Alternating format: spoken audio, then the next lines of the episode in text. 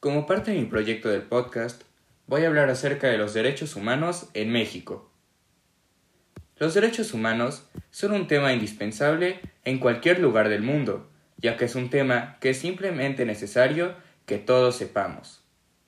Todos los días se habla acerca de él, se habla de los derechos humanos en distintos medios de comunicación como los periódicos, noticieros, televisión o hasta en las redes sociales. Por eso es necesario saber ¿A qué nos referimos cuando decimos derechos humanos?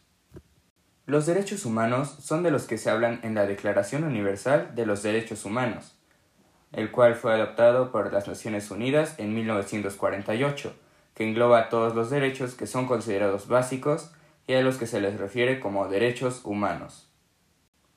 Estos derechos están en la parte dogmática de la Constitución Política de México, los cuales se clasifican en derechos económicos, sociales y culturales.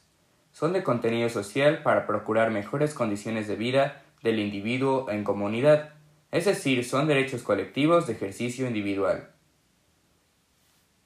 El Estado tiene la obligación de hacerlos respetar conforme a las posibilidades económicas del mismo, por ejemplo, el trabajo con un salario digno, la salud, la vivienda, la educación, formar sindicatos seguridad pública, etc.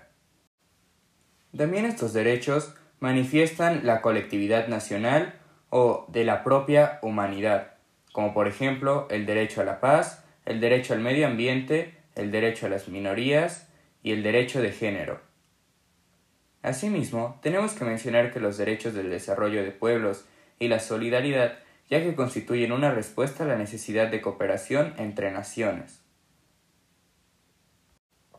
En resumen, los derechos humanos se hacen presentes en la Constitución mexicana, que ayudan a que cada persona se respete su valor como persona en situaciones comunes que se viven de día a día hasta situaciones complejas, como relaciones entre pueblos e inclusive naciones. Así que hay que valorar a los derechos humanos y hay que agradecer que nuestro país los tome en cuenta para nosotros los ciudadanos.